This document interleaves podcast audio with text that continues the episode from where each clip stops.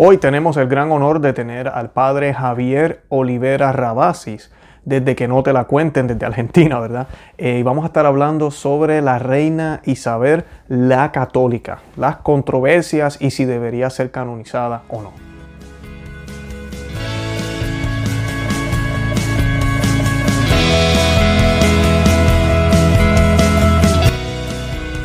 Bienvenidos a Conoce, Ama y Vive tu Fe. Este es el programa donde compartimos el Evangelio y profundizamos en las bellezas y riquezas de nuestra fe católica. Les habla su amigo y hermano Luis Román y quisiera recordarles que no podemos amar lo que no conocemos y que solo vivimos lo que amamos. Hoy nos está acompañando el Padre Javier Olivera Rabasis eh, nos va a estar hablando hoy sobre la reina Isabel la Católica. Y vamos a estar hablando todas estas controversias alrededor de este personaje tan importante de la historia, especialmente de nosotros los católicos. Vamos a hablar un poco de la colonización de América, vamos a estar hablando de la expulsión de los judíos, de todas estas controversias detrás de esta figura, de la Inquisición, bueno, y de otras cosas más. Eh, yo los invito a que vean los enlaces que estamos colocando en la descripción de este video para que puedan accesar toda la información relacionada al al padre Javier Olivera Rabás y todo lo que él tiene que ofrecer relacionado al tema de hoy y a otros temas. Y también los invito a que vean el otro programa que ya habíamos hecho con el padre sobre las deformaciones históricas. Todos esos enlaces están aquí debajo en la descripción. También en el podcast los tenemos en la descripción. Eh, yo los invito a que se suscriban aquí al canal en YouTube, que compartan el video en todos los medios sociales para que más gente nos conozcan y que visiten nuestro blog Conoce, Ama y Vive tu Fe. Y nos pueden encontrar en todos los medios sociales por Conoce, Ama y Vive tu Fe. Bueno, que Señor los bendiga. Y sin más preámbulo los dejo con la entrevista.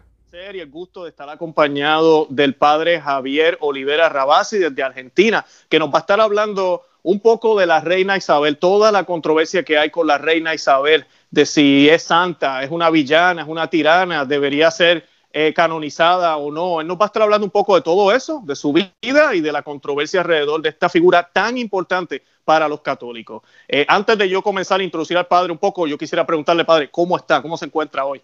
Bueno, muchas gracias Luis por invitarme. Muy bien, muy bien, gracias a Dios y muy contento de estar nuevamente aquí en el canal.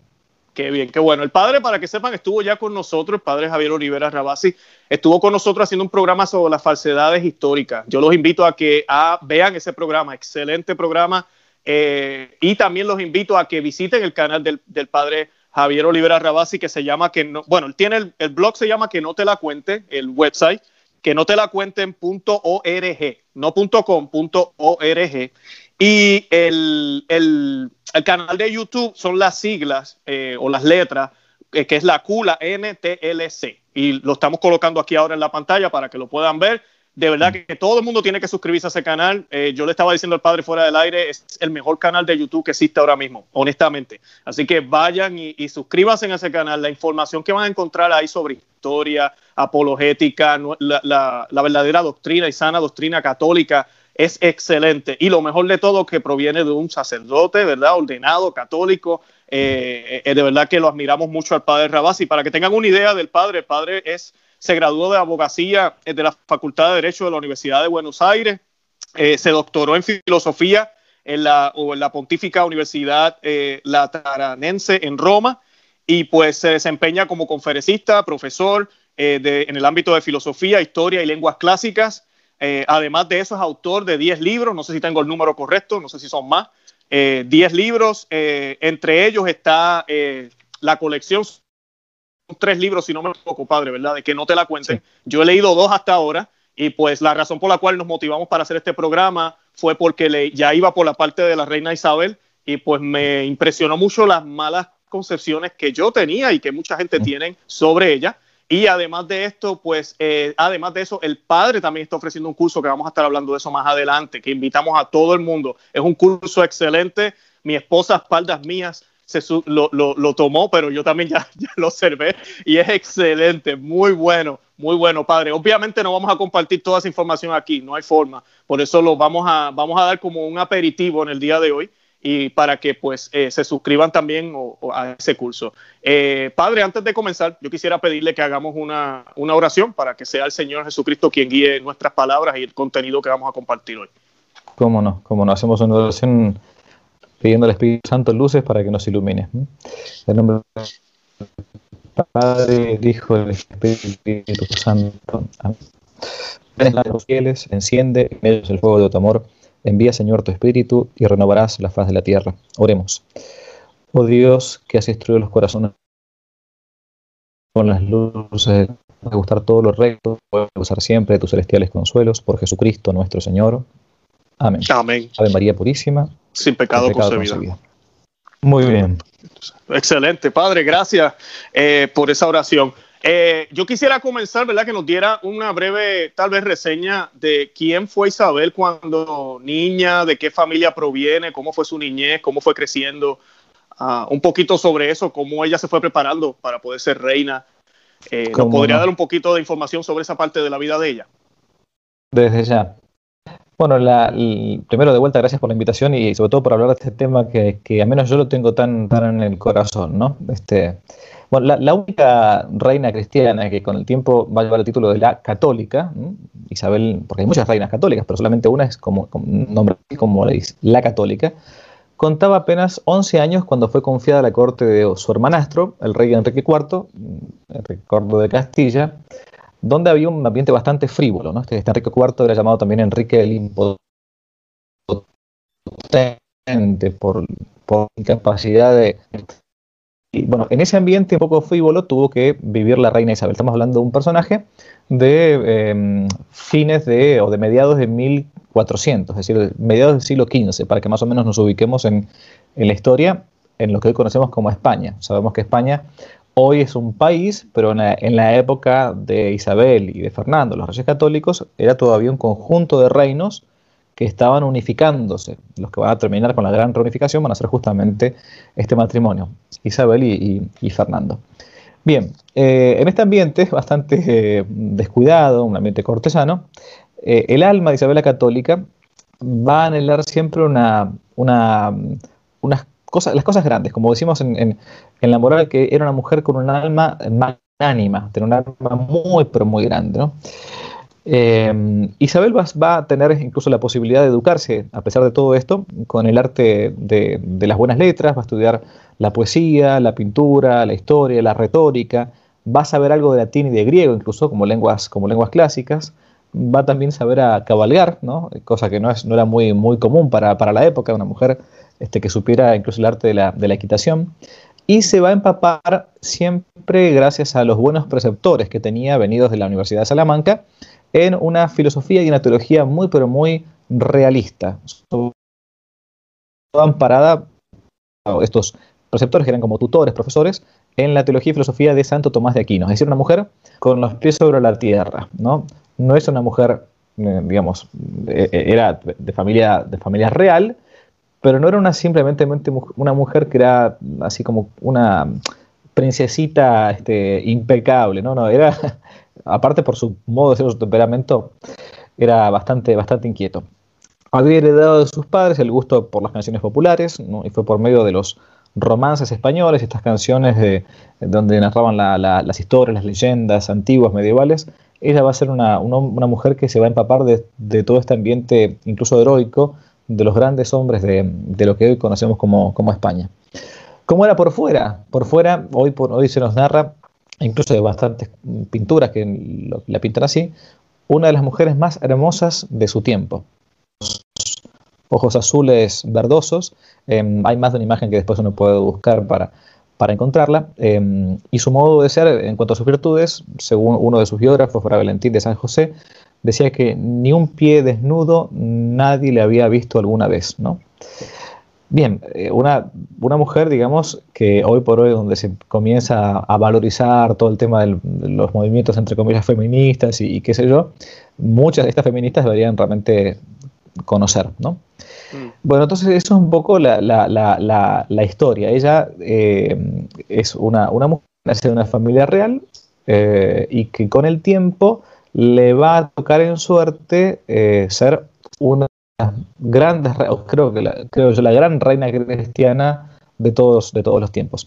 Le quieren imponer en un momento, cuando es adolescente, un, malvado, un hombre llamado Pedro Girón, se lo quieren imponer como, a la fuerza para que se casase, su hermanastro Enrique, Enrique IV le quiere imponer este, este hombre, y ella había decidido siempre casarse con aquel que ella decidiese y que nadie le impusiera, a pesar de ser de familia reyes, que nadie le impusiese a aquel hombre con el cual iba a compartir su lecho y, su vida, ¿no?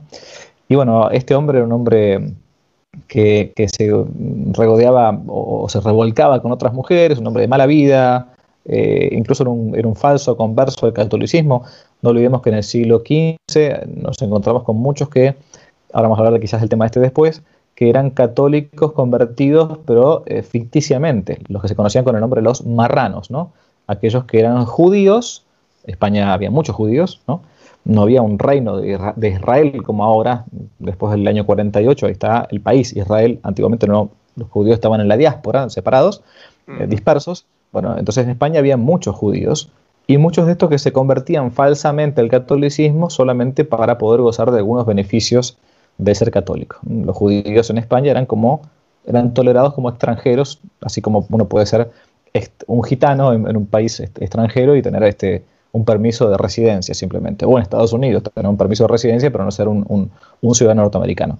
Eh, bueno, más o menos esta fue la, para no ser demasiado largo sobre la vida de, Isabel, su, su, infancia, su adolescencia, eh, hasta el tiempo de este, este posible casamiento con este Pedro Girón. Como ella no quiso y le querían imponer de todos modos, ella dijo, bueno, ya que el, el, de la tierra, mi, mi, hermanastro, Enrique IV, no quiere sacarme este yugo de encima, le voy a pedir al rey de los cielos, ya que el rey de la tierra no me lo permite. Pidió entonces, durante una noche de oración entera en vela, está diciendo esta oración, Dios mío misericordioso Salvador, no dejéis que me entreguen a semejante hombre, haced que él o yo muramos. Bueno, ¿qué pasó después de esta oración? A los pocos días este hombre se agarró una tremenda enfermedad, murió y murió impenitente. ¿no? Mm. Bueno, a partir de ahí nadie más le quiso imponer a Isabel la Católica, imaginemos, ¿no? un pretendiente. Después de este, este episodio, la cosa quedó, murió, murió el pobre hombre de, amigdalitis, digamos. ¿no? Eh, bueno, y después con el tiempo, por una cuestión de, también de conveniencia política y todo, va a terminar casándose con eh, Fernando el Católico, eh, a quien ella con conocía inicialmente por retrato, por unas ciertas informes de, de, preceptores que iban y traían noticias. Va a ser un casamiento eh, que va a tener que pedir una cierta dispensa. Eh, ¿Por qué? Porque entre los dos había un cierto grado de eh, cosanguineidad, es decir, tenían una, una, cierta cercanía en cuanto a primos segundos, lejanos, ¿no? Y es por eso que para poder casarse entre gente que tuviese un cierto parentesco, aunque sea más o menos lejano, había que tener un permiso especial de parte de la Santa Sede, de parte del Papa. Bueno, no entro acá en este tema, que es un tema súper discutido. Hay, una, hay una bula papal, un documento papal, en el que le permiten a Isabel y a Fernando casarse mutuamente, aunque por más que tuviesen una solidaridad eh, entre sus parientes. Después se descubre que esta bula era, era falsa y después finalmente se, bueno, se, se mm, rectifica todo eso. Bueno, pero ya estaban casados, así que eh, en fin, todo eso Isabel no, no, lo va a saber, va, a hacerlo de buena fe. Lo cierto es que entonces se termina casando muy jovencita, ella, eh, con Fernando, Fernando eh, Rey, Fernando e Isabel. Por eso son llamados, después con el tiempo, Fernando e Isabel, los reyes católicos. Vamos a ver por qué después son llamados los reyes católicos. Pero ahí está más o menos un, panorama resumido, escueto de, lo que es el inicio de su vida. Perfecto. padre, mencionó ahí, yo estoy escuchando lo, todo lo que logró hacer ella y todo lo que estudió. Ah, mm. es, gracioso porque a veces tenemos esta impresión de que en el pasado las mujeres no podían hacer nada, era el rey, el hombre, eh, era el que mandaba y pues por lo que usted dice, pues no era así entonces. Bueno, por, empezar, nunca, no era así ni es así, nunca en la casa manda el hombre. ah, no, correcto. jamás. Eso es este. No, no, que, es una realidad. O sea, por más que el, ciertamente el, varón, dice San Pablo, es cabeza de la mujer, ¿no? Pero en cuanto a la principalía, porque, bueno, porque, porque implica la figura paterna. Pero no, no olvidemos que en el mundo católico la mujer es llamada mm, la domina, ¿no? Domina en latín significa la señora, ¿no? Por eso tenemos el nombre, ¿no? Notre Dame en francés es Nuestra Señora, ¿no? Nuestra Señora. notre, nuestra, dame, dame, nuestra, nuestra Dama, Nuestra Señora. Lo mismo también, es acá en, mi país le decimos la patrona. La patrona es la que no, no, no se la toca, o sea, eh, la, madre de la casa, de la esposa. Es este, eh, por eso el, dicho que detrás de todo gran hombre hay una gran, una gran mujer. Pero bueno, es parte, es parte del mito, es parte del mito anticatólico este de que la mujer, bueno, es un tema aparte este para tocar, que la mujer es una, especie de, personaje de segunda y todo, al contrario, eso desde el, ya desde el misal tenemos en los nombres de las primeras mártires de la iglesia cuando se nombra la Santa Misa, ¿no? Este, Inés, Cecilia, Anastasia, bueno, en fin, todos los, nombres de las primeras mártires, que si la iglesia fuera machista no hubiese puesto mujeres en, ni más ni menos que en el culto, en, el misal, en el canon de la misa. Bien, este, pero bueno, Isabel la Católica entonces, hasta ahí un poco lo, que es su vida. Va a ser finalmente, se va a casar con, con, con Fernando, con el príncipe Fernando, van a ser finalmente, después de la muerte de su hermanastro Enrique IV, va a tomar ella el, papel de, reina, ¿no? Eh, entonces van a ser reyes de eh, Castilla, León y Aragón. Eso va, a ser el título de los reyes católicos. Y van a tener un reinado bastante largo, ambos, que, donde van a, van a tener muchísimos episodios importantísimos, no solamente para la historia de Europa, sino también para nosotros, los, los hispanoamericanos o latinoamericanos. Perfecto. Padre, y él, ella en su reinado, ¿verdad? No, ella pues, tuvo, si no me equivoco, creo que fueron cinco hijos. Eh, ella fue madre, esposa. Eh, madre, esposa, dirigente. Correcto. So, ella, ¿Cómo puede ser ella ejemplo para la mujer de hoy, padre? Bueno, claramente que es, es, una mujer del todo particular, porque no es una mujer que solamente se dedicó a tener hijos con, todo lo que se implica, que es un, camino de santidad totalmente válido, eh, o a, criarlos, sino que tuvo, fue mujer, pero aparte fue reina, entonces, y, durante muchísimos años. Entonces, el, planteo de, mi, mi eh, devoción por la reina Isabel la Católica va más que nada tanto por el ámbito de su maternidad o la educación de sus hijos y todo, que lo tuvo, tuvo, tuvo hijos incluso muy buenos, sino sobre todo por lo que ella hizo de más importante a lo largo de su vida, que fue sus virtudes políticas.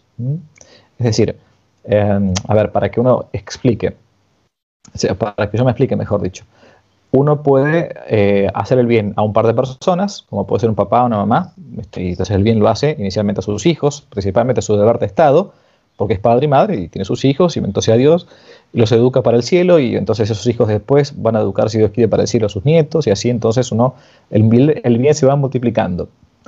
Pero cuanto más grande sea ese bien, mayores frutos también después se sacan.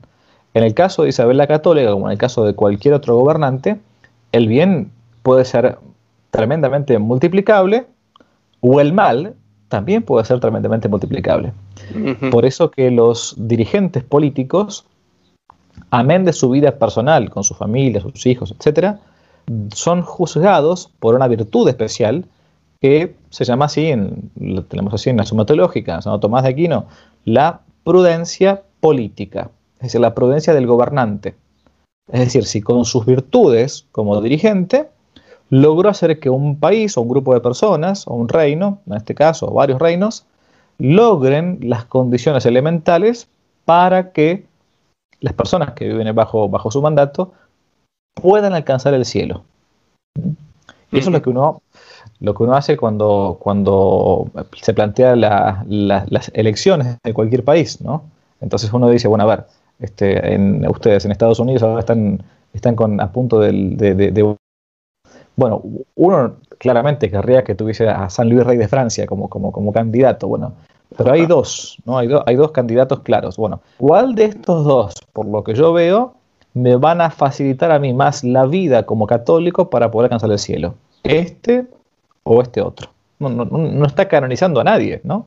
O sea, si el día de mañana, eh, en el caso de Isabel la Católica, mi juicio es muy claro, ha tenido muchísimos modos de que uno se le pudiese ya hoy por hoy beatificar, por lo menos muchas alternativas para, para, para beatificarla, pero en los dirigentes entonces no se dice nada más que en este caso como mujer, ella, a, la pregunta, eh, lo que fue ella en su vida simplemente personal, particular, en la educación de sus hijos, sino sobre todo en lo, máximo que hizo, que fue la dirigencia de varios reinos y después ni más ni menos, ni más ni menos, ¿no? Mm, que la conquista del nuevo mundo. Por eso uno de los, de los testigos de la eh, posición canónica de la, de la, causa de beatificación de Isabel la Católica va a decir la siguiente frase, ¿no? que qué más eh, milagro podemos buscar en Isabel que la conquista y evangelización de América. Bien dicho, ya. Ella con eso, este, vamos para rato. Mm. Claro. Eh, ya yendo por esa línea, esa es una de las preguntas que le quería hacer. ¿Qué cosas ella ha hecho que se considere ella para ser canonizada. Ya usted mencionó una ahorita. Eh, mencionó también que el tipo de ella gobernar, no sé si habrá algún ejemplo que nos pueda dar brevemente, de que ella gobernaba con esa prudencia espiritual para que acercar las almas a Cristo. Qué triste que los gobiernos ya no son así, ¿verdad? Pero eh, ese era el tipo de monarquía católica del mundo eh, y se, ha perdido. ¿Nos podría dar algunos ejemplos de esto, de qué, qué factores podemos decir, no, es que mira, mira, mira aquello, mira lo otro, que realmente eh, dan, dan, soportan, discúlpame, soportan la causa de canonización de, de la reina Isabel? Bueno, en primer lugar, el nombre, Isabel la Católica. Mm, la gente habitualmente no sabe por qué fue llamada la católica, o cree que es que, católica, como no, como el apelativo de la católica, es bueno porque era católica, punto. No, no, no. O sea, a, Luis Román no lo conocen como Luis Román el católico. A no, me dice protestante. Está bien, pero a, mí no me dicen Padre Javier, coma, el católico. El católico es un título específico, específico que fue dado por un papa a los reyes católicos por una actividad específica que ellos realizaron, por la cual paradójicamente al día de hoy son muchas veces vapuleados o denigrados. ¿Y cuál fue esa, esa por qué son llamados los reyes católicos? ¿no? Por una cosa muy concreta que hoy por hoy algunos se puede llegar a escandalizar, que es la suspensión del derecho de residencia de los judíos que vivían en España. O sea, por aquello que algunos hoy escandalizar, en otro tiempo ellos fueron nombrados con el título de los Reyes Católicos. Mm.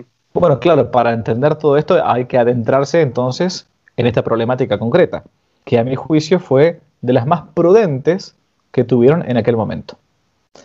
Esa es una, podemos hablar de esa.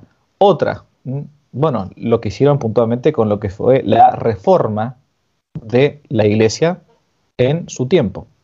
No olvidemos que en tiempo de los reyes católicos la iglesia estaba sufriendo una gran, una gran, este, eh, se encontraba una gran decadencia, decadencia que va a ser como el fermento, como, como si fuera la masa de lo que va a ser después la mal llamada reforma protestante. Los reyes católicos, por las dudas, nos seguimos, porque si no, a veces uno no está familiarizado con las fechas, nos ubicamos de vuelta. Nos encontramos más o menos a mediados o fines de 1400. Lutero desde 1517. Varios años, casi 10 años después de la muerte de Isabel la Católica, la, ruptura de Lutero. La ruptura de los, los protestantes en Inglaterra en 1530 con Enrique VIII. Pero en mil, ya 1400, gran parte de Europa, en muchos sectores de la iglesia, había una relajación de las costumbres en la vida religiosa. Eh, los curas a veces no celebraban misa todos los días. Había corrupción, curas que vivían amancebados con mujeres, ¿no? Eh, no, se vivía bien concretamente la vida religiosa. Muy bien, muy bien.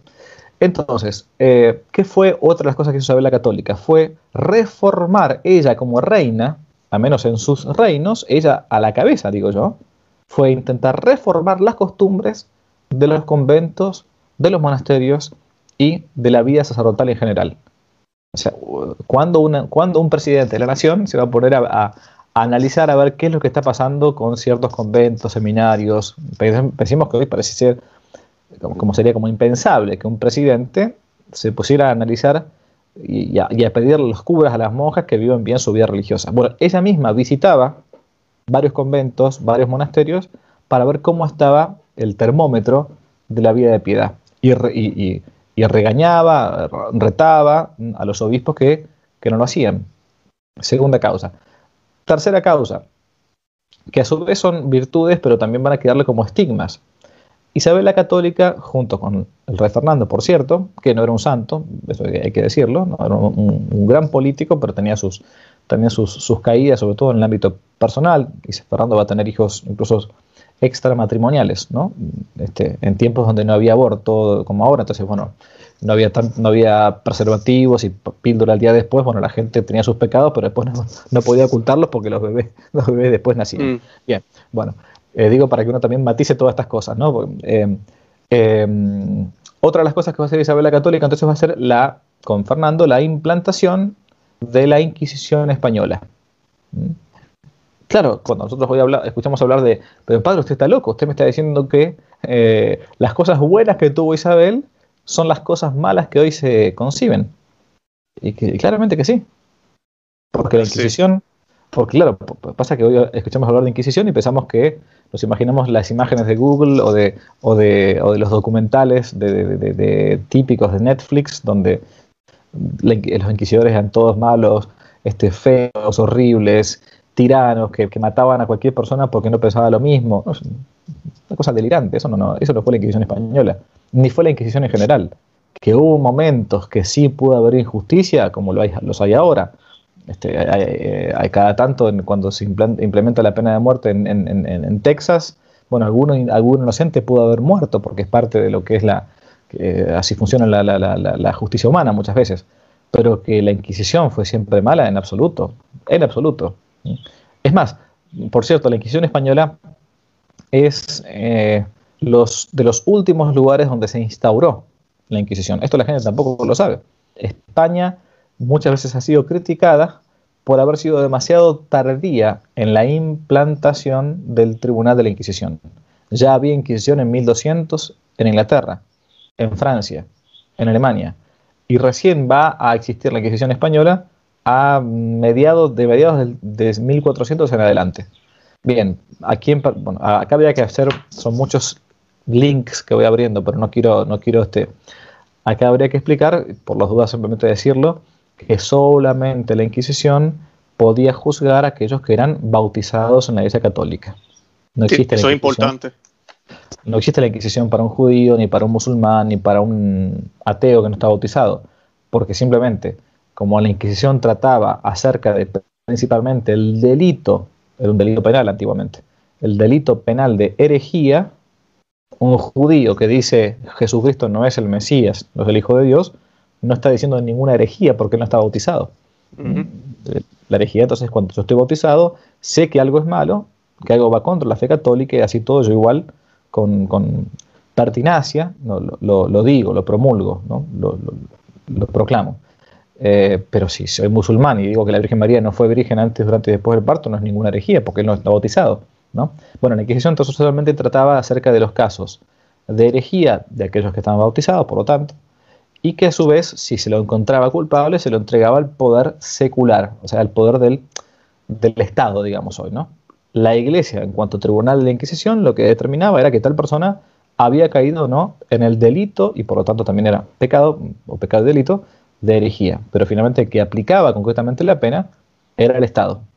Y se le ha llamado en la historia a la Inquisición el Tribunal de Misericordia, porque era el único caso en que si uno se arrepentía de lo que había dicho, la pena no se aplicaba o se conmutaba por algo menor.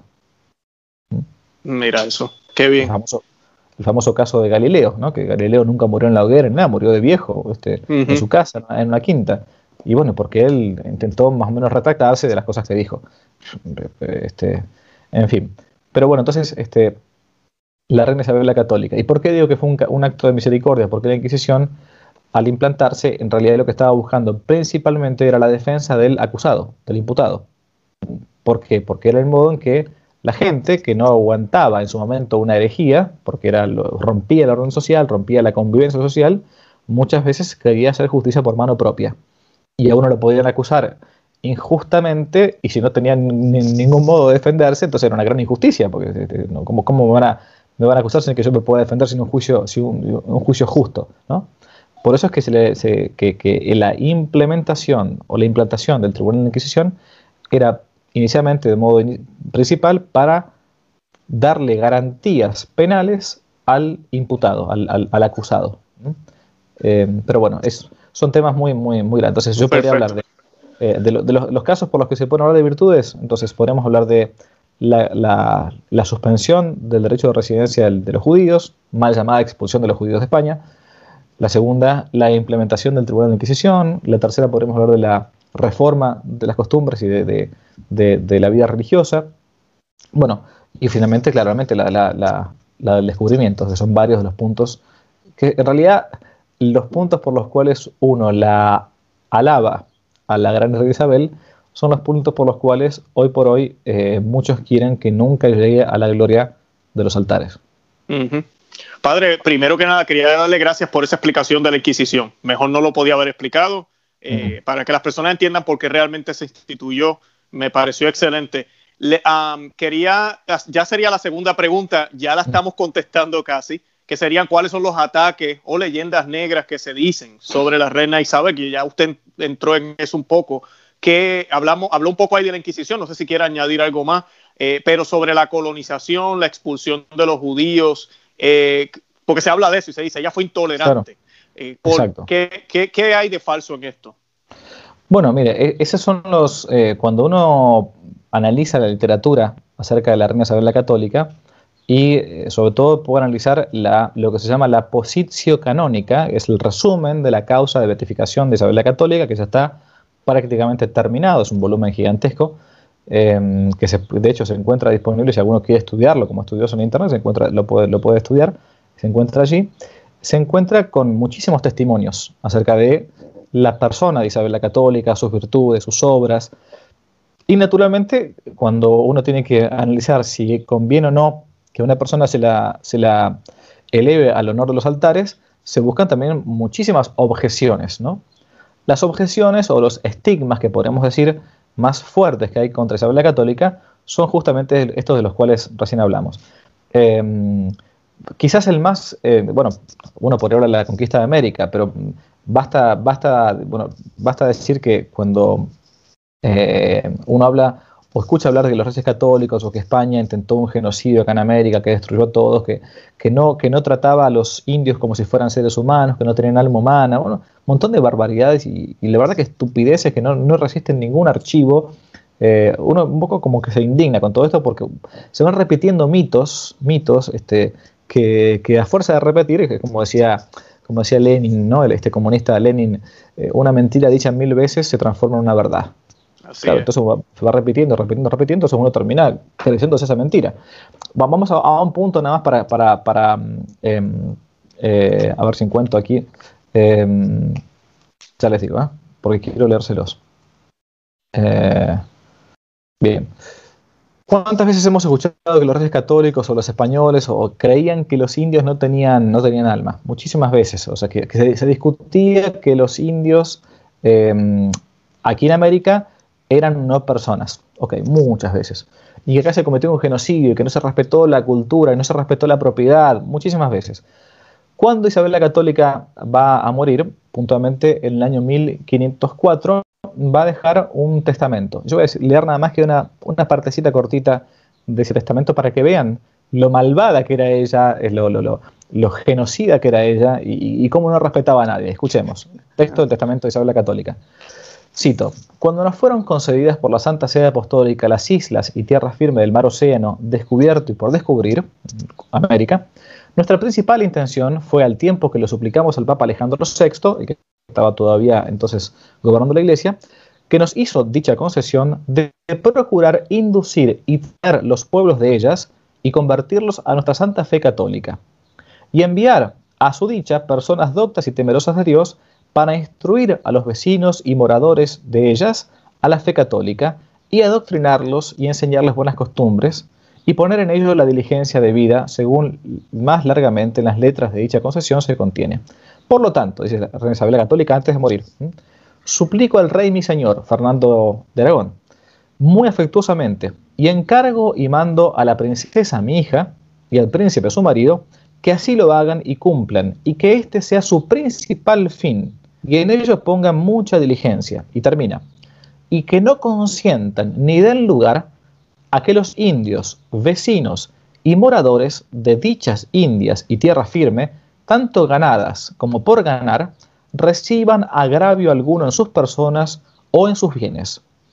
Más bien, manden que sean bien y justamente tratados. Y termina. Y si algún agravio han recibido, lo remedien y provean, de manera que no se exceda alguna cosa de lo que por las letras apostólicas de dicha concesión nos ha sido mandado. Es decir, hasta en su, en, su testamento coloca esto. Cuando vuelve de su primer viaje Colón y trae unos indios como muestra, los trae como esclavos Colón, ¿no? La primera cosa que hace Isabel es, ¿usted qué está haciendo con esta gente? Libérela rápidamente, son gente libre. ¿Desde cuándo uno puede esclavizar a otro? Mm. O sea, este, eh, bueno, eso es lo que, lo que los reyes católicos plantearon la, el modo en que debía trabajarse aquí en, América. A partir de los reyes católicos y posteriormente después con, Carlos V, Felipe II, se va a implantar aquí la, las famosas ocho horas laborales de trabajo, para que justamente los indios no trabajen de más. Eh, los descansos, bueno, en fin, todo lo que es la legislación de Indias, que es un tema eh, aparte. Isabel la Católica respecto a América, no solamente que fue gracias a ella que finalmente Colón llegó a descubrir América y después que esto se transformase en un continente católico prácticamente completo, imaginémonos si no hubiésemos, hubiésemos sido descubiertos por, este, no sé, por protestantes, digamos, ¿no? o por musulmanes, o por lo que fuera, ¿no? Bueno, fue gracias a Isabel que lo rescató a Colón, que estaba por irse de vuelta nuevamente a Francia para pedir este, posibilidad de, hacer su, famoso, su famoso viaje. La conquista de América. Después el, punto creo que crucial, más fuerte, es el de la eh, expulsión, entre comillas, de los judíos. ¿no? Bien, ¿qué sucedía? Hay que entender todo este, esto en un contexto. Estoy haciendo un compilado grandísimo, ¿no? nos encontramos con que eh, Constantinopla mm, había caído, la, gran sede del Imperio Romano de Oriente había caído en manos de los, turcos, ¿no? Hoy por hoy, está Estambul, Turquía, ¿no? Antiguamente eso era Constantinópolis, ¿no? La, ciudad de Constantino, el pulmón de Oriente de la iglesia, Bizancio también. Bien, 1453 cae Constantinopla. Los turcos vienen avanzando, los musulmanes comienzan a avanzar los reyes católicos estaban terminando de, dominar y de expulsar a los últimos que quedaban, o de reconquistar los últimos reinos que quedaban, o el último reino que quedaba musulmán en, la península, que era el reino de Granada. Aquí no hay que olvidarse que por allá por el principio del siglo VIII, gran parte de España fue dominada y conquistada por los musulmanes, salvo Asturias, que es la zona del norte, todo el resto era musulmán, prácticamente todo el resto era musulmán donde se convivían católicos y musulmanes, ciertamente, pero eran ciudades que habían sido dominadas por el Islam durante siglos.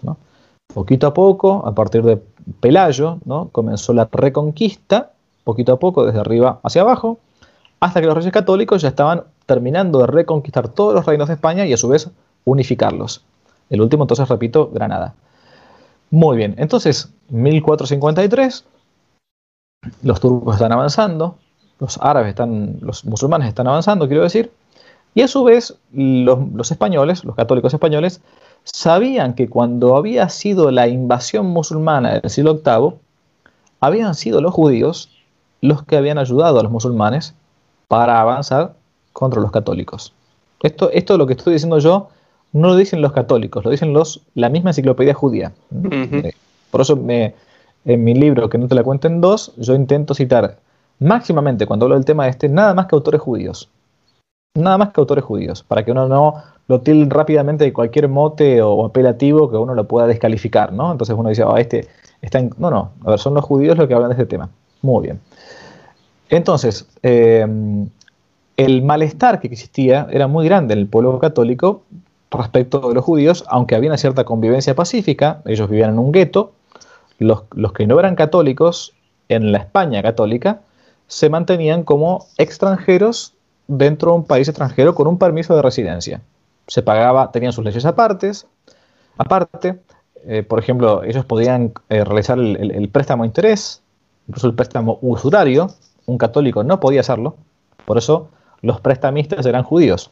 De ahí el, Shylock, el famoso mercader de Venecia, la famosa obra de teatro de Shakespeare, donde, un católico va a pedirle plata a un, judío, a un prestamista, a Shylock.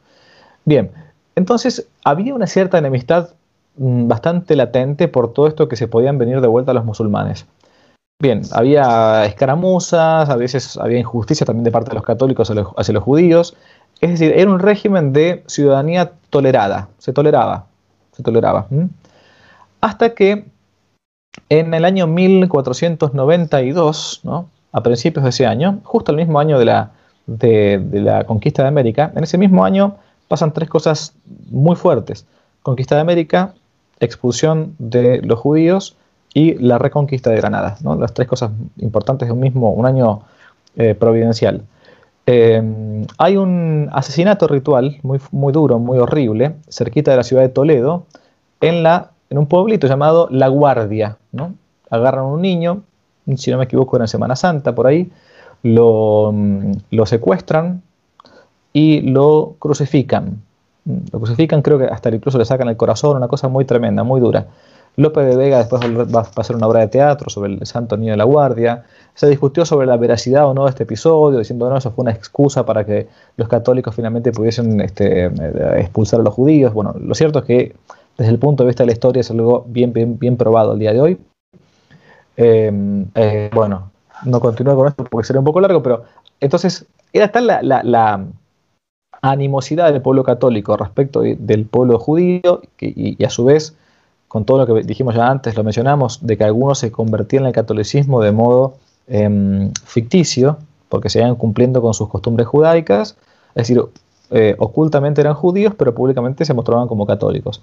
Y como uno ya tenía, entre comillas, el pasaporte de católico, podía acceder a ciertos cargos que este, lo hacían parte de, la corona de la corona de España, digamos, ¿no? Podía ser juez, podía ser sacerdote, podía ser obispo, lo que fuera. Bueno, muchos de estos llegaban a esos cargos, pero siendo todavía eh, ficticiamente conversos. Esto es lo que se conocían como los marranos, porque como no podían comer carne de chancho, se les llamaba, se les llamaba de cerdo, se les llamaba así. Mm. Eh, bien, entonces, los reyes católicos, para justamente, ellos tenían incluso en su, corte gente que era judía que los ayudaba o conversa. por ejemplo, los, físicos o, médicos, así, los, los médicos se llamaban físicos, en la época de los reyes católicos, muchos de los físicos que atendían a los reyes católicos eran judíos. O sea, no, hay, ningún, pero ni de cerca esto de antisemitismo, ni mucho menos. Pero había que mantener la, concordia política en los reinos. Y sobre todo, había que cuidar a los judíos. Es por esto que, después de muchas, muchas vueltas, Isabel la Católica y Fernando van a tomar una determinación muy fuerte que ya había sido tomada en los reinos de Europa 200 años antes. Los judíos habían sido, entre comillas, expulsados de Francia, habían sido expulsados de Alemania, habían sido expulsados de Holanda, es decir, de Bélgica, habían sido, o sea, España es la última que va a tomar esta determinación. Por eso muchas veces hasta se la critica por haber tomado esta determinación demasiado tarde. Mm. ¿Qué va a hacer Isabel la Católica y Fernando? Van a dar un plazo para que aquellos que eran judíos y no se convirtiesen al catolicismo, entonces se le iba a suspender el derecho de residencia. Esto es como es lo que se conoce mal, mal con el mal nombre de la expulsión de los judíos de España. Es como si análogamente, uno lo va a entender si está en Estados Unidos, lo va a entender perfectamente. Si uno tuviese visa de trabajo en Estados Unidos y a partir de mañana dijese, bueno, miren, la verdad es que hay un problema político muy fuerte en Estados Unidos, lamentablemente aquellos que no son ciudadanos norteamericanos, con todo el dolor se lo decimos, ya no van a poder seguir estando en nuestro país, de modo legal, de modo legal. Lo último quedarán como de modo ilegal. Bueno, ¿y por qué? Bueno, porque es una, determinación política que tenemos que hacer por el bien común de, esta patria. Bueno, me, podrán no gustar, pero yo ingresé a un país donde sabía que las leyes eran estas, no, no, no, no. Nadie me engañó de entrada.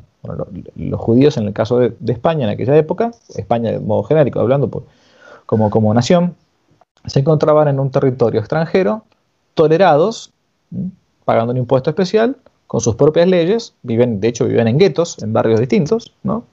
Tenían contacto normal con, los católicos, eh, pero cuando había grandes problemas, bueno, finalmente esto fue lo que sucedió. Y por esta razón, y lo repito porque la gente no lo sabe, por esta razón prudente, prudentísima, van a ser nombrados ellos como los reyes católicos.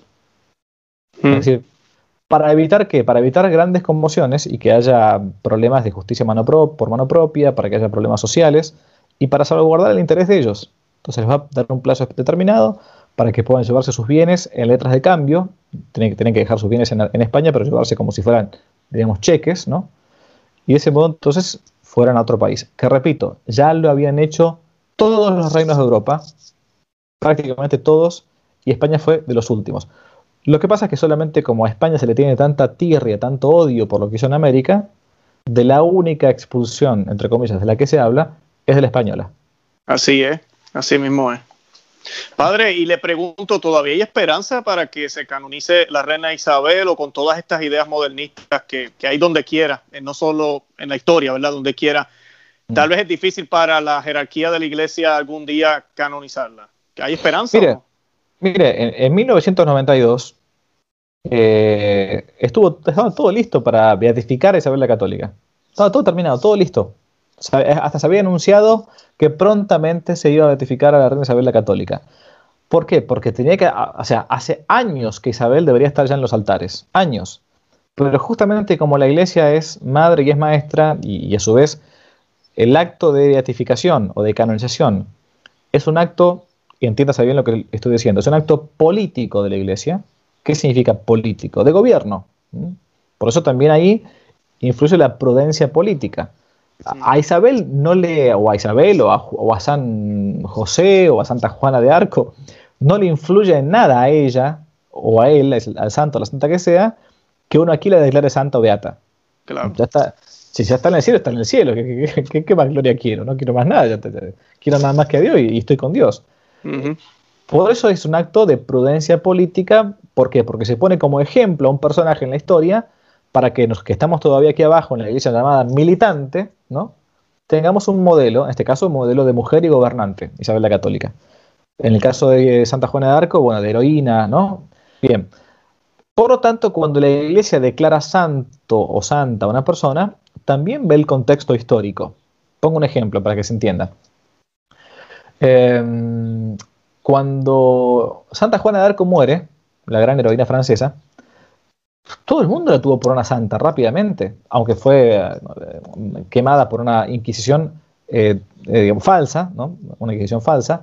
Em, después rápidamente se revertió ese proceso que le habían hecho contra, Isabel contra Santa Juana de Arco, pero la iglesia, a pesar de que, que, Santa Juana muere en el año 1400, más o menos, esperó como casi 500 años hasta beatificarla y canonizarla. Y uno dirá, ¿por qué tanto tiempo? Y bueno, porque era una santa bastante polémica, ¿no? Era una santa que había, había expulsado a los ingleses de Francia, los había echado, había, había luchado, eh, ha comandado guerras. Entonces, este, bueno, era un tema que había que estudiar bien y había que dejar que los ánimos se apaciguasen, sobre todo por la enemistad que hay entre Francia e Inglaterra. Santa Juana de Arco fue la gran heroína francesa contra los ingleses, no hay que olvidarse de eso. Bien, entonces casi 500 años después la canonizó a Santa Juana de Arco. A pesar de que ya en Francia, en los vitrales, en las estatuas, Santa Juana estaba en todas las iglesias. La gente tenía una devoción popular por, Santa Juana de Arco de modo natural. Con Isabel la Católica también pasó algo parecido, porque es una dirigente política y tuvo un montón de decisiones que, que, tomar que fueron realmente polémicas. Por eso dejó pasar muchos siglos. Y en el año 1992, tiempo de Juan Pablo II, estaba todo casi listo para beatificarla, porque era justo el quinto centenario. 1492, 1992, ¿no? Quinto centenario del descubrimiento de América. Bien, uno se preguntará por qué no se la beatificó. Porque hubo un grupo de eh, personajes que se opusieron públicamente por un cardenal que ahora ya falleció, cardenal arzobispo de París, el cardenal Lustiger. Lustiger era, había sido judío, se había convertido al catolicismo y por una mala información, creo yo, mala información, por no, saber bien lo que estaba haciendo, o por dejarse guiar por este mito de la historia, ¿no? de la católica, se opuso fuertemente, junto con un grupo muy pesado de, judíos, a la beatificación de Isabel la Católica. La iglesia entonces, en ese momento que estaba todo listo para beatificarla, decidió posponer sin edie, o sea, sin plazo, la beatificación para tiempos más, más tranquilos. Pero bueno, así más o menos es, un poco la historia de por qué no, no llegó a ser beatificada. Yo he publicado ya en, mi página web alguna vez un trabajo eh, no mío, sino de una ex alumna, hoy profesora de historia, licenciada en historia, la, licenciada Magdalena Ale, Ale, sobre la por qué no se beatificó Isabel la Católica, con todos los documentos este, y con toda la historia de, de la no beatificación. Perfecto. Padre, ¿qué libro nos recomienda que debamos leer para aprender un poco más de ella y, poder, eh, no solo la historia, sino también aprender de, su forma de vivir? Bueno, hay un libro que es clásico eh, de mm, William Thomas Walsh, ¿no? Sobre Isabel la Católica. Se encuentra en inglés, se encuentra en español, ningún problema. Eh, eso es un clásico. Otro que puede perfectamente leerse sobre la vida de ella estoy viendo por importancia, déjeme pensar. Eh, hay, un, autor francés, ah, falleció hace poquito tiempo, hispanista llamado Jean Dumont. Jean con J, Jean Dumont, D-U-M-O-N-T. Y se llama así el libro, Isabel la Incomparable. Isabel la Incomparable. Ese es un libro genial, absolutamente genial. Eh, creo que esos dos libros para comenzar tienen, tienen para, para rato. A su vez, esos libros después van citando a otros libros que, que, pueden, que pueden después conseguir. Excelente. Y también yo les recomiendo el que no te la cuente el segundo. Sé que usted tiene una, una parte ahí sobre la reina. Eh, para que se familiaricen con él. En los libros del padre Javier Oliver, y no porque esté aquí con nosotros, son bien fáciles de leer. Yo sé que hay gente que a veces tiene esa, ese miedo, ay, pero es que un libro de historia y el lenguaje y me voy a volver loco y no voy a entender nada. El padre escribe de una manera muy, muy uh, abierta, yo digo sencilla, pero muy elocuente, muy correcta y se entiende. Eso es lo más que a mí me gusta de, de esos libros. Eh, porque sí es verdad, hay libros también que son más difíciles de leer y hay que volver otra vez y virar para atrás porque si no uno se pierde. Ah, pero el de usted no, no es así, así que también le vamos a colocar toda la información en la descripción del video para que puedan obtener los libros que, usted acaba de recomendar, pero también los de él. Eh, en, ese, en, ese, segundo tomo, perdón Luis, eh, lo que yo hice es tomar simplemente los, los libros que yo conocía, los más importantes, los fui leyendo, los fui resumiendo, fui colocando las citas y hice un compilado, digamos, un, resumen de los, libros y de, la, de, la, y de, lo que yo le di la posición canónica de Isabel la Católica, y es uno de los capítulos de el Que no te la cuenten dos. Eh, de hecho, es el capítulo más largo del libro, porque yo lo iba a sacar como, iba a publicar ese capítulo como un libro aparte, pero finalmente ah. quedó, quedó dentro de ese libro. Es un resumen con el que uno puede comenzar, creo yo, y después a partir de ahí tomar las citas que están ahí. Yo trato siempre de citar las fuentes para que, para que uno pueda después ampliar en otros libros, ¿no? Perfecto. Yo sé que en el, canal de usted también usted tiene varios videos. Yo estuve viendo uno que usted hizo hace unos años atrás, eh, eh, una conferencia que usted dio para prepararme para este programa, lo estaba viendo. Ah. Y además de eso, estamos recomendándoles a todos. Eh, yo voy a compartir la información o si hay algo más que usted quiera compartir, me la envía para los que se quieran suscribir al curso. No sé si nos quiere hablar un poquito de eso, cómo funciona lo del curso, para que los que estén interesados y quieran aprender más de la reina Isabel eh, se puedan eh, suscribir o, registrar. Perfecto, sí, este, hay, eh, hace poquito, hace un par de meses, comenzamos con una plataforma, cursos que no te la cuenten.org, donde hay cursos sobre filosofía, historia, espiritualidad, algunos son, son libres y gratuitos, solamente hay que suscribirse y uno puede ingresar con su, con su número de usuario y con su password. Y otros son pagos, con poco dinero, pero es para mantener la plataforma, porque si no, no podemos. Es una plataforma paga que nos costó algo de dinero, entonces tenemos que tratar de mantenerla. Y bueno, uno de estos cursos que se está dictando de manera paga, pero muy bastante económica, es el de Isabel la Católica en varias clases, con imágenes y todo que prácticamente ha sido siguiendo un poco lo que yo fui escribiendo e investigando en estos años. ¿no?